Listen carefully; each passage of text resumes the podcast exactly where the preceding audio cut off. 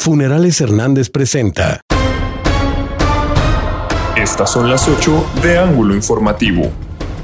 Un suicidio más en el estado. Ya son 71 en lo que va del año. Hombre se quitó la vida en su departamento en el centro de la capital. Fallece varón de 80 años atropellado por camión de ruta naranja en la ciudad de Durango. Al descender de la unidad resbaló con la banqueta y cayó en la trayectoria del autobús. El conductor quedó a disposición del Ministerio Público. No deben regresar aún los estudiantes a clases presenciales, opinó el diputado Esteban Villegas. Aunque estemos en semáforo verde, no se ha vacunado a la suficiente población. No está la batalla ganada.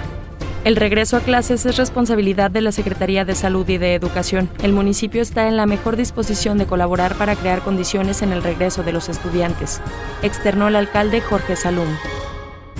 Afirma el gobernador José Rosa Saiz Puro Torres que el nuevo tren de Durango a Mazatlán dará al Estado una conectividad internacional y traerá inversiones y empleos. El gobierno otorgará en comodato algunas hectáreas del Centro de Desarrollo Logístico a la empresa que participará en el proyecto.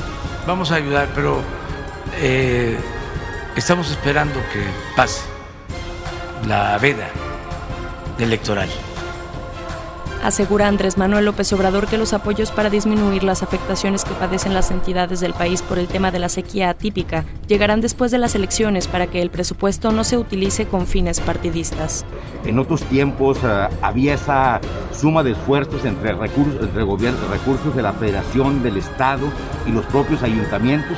Ahora lamentablemente pues es un esfuerzo que estamos haciendo en el caso del campo solo los, uh, el gobierno del Estado. Aún sin recibir apoyo federal, el gobierno del estado entrega algunos recursos a productores para aminorar los estragos de la sequía, pero no es suficiente, señaló el mandatario estatal.